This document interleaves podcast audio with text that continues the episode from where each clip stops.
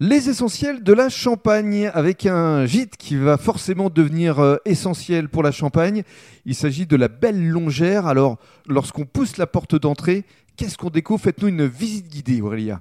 Allez, la petite visite. Vous allez déjà tomber sur euh, une grande salle à manger cuisine tout équipée, Mhm. au- à laquelle va se prolonger du coup un espace terrasse, une terrasse privative pour nos hôtes qui est plein sud. Avec Donc une, une, belle exposition, Mhm. exactement, une belle vue sur la vallée de la Marne.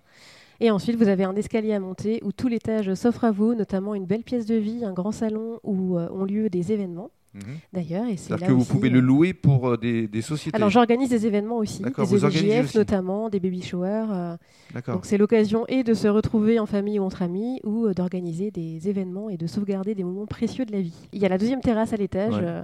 qui prolonge le salon cette fois, qui est surélevé et là exposé nord et qui est couverte. Donc, Qui ça permet d'en Mm. profiter même Voilà. quand il pleut. Quelles que soient les intempéries, vous êtes euh, au sec. On essaye. Et puis, vous avez également un certain nombre de chambres. oui, tout à fait. On a quatre chambres aussi, euh, deux salles de bain, et on essaie donc euh, là, on peut recevoir jusqu'à 10 visiteurs. Qu'est-ce que vous avez souhaité insuffler en matière de décoration euh, ici On est un peu sur une euh, décoration campagne chic, ce que j'aime bien. euh, euh, Il y a beaucoup d'objets qui ont été d'ailleurs chinés et rénovés par mes soins. La table d'ailleurs a été faite, réalisée entièrement par mon conjoint qui maîtrise bien l'art du bois. Ah, en, en plus d'être vigneron, oui, il travaille le bois. Et il travaille aussi le bois par passion à côté.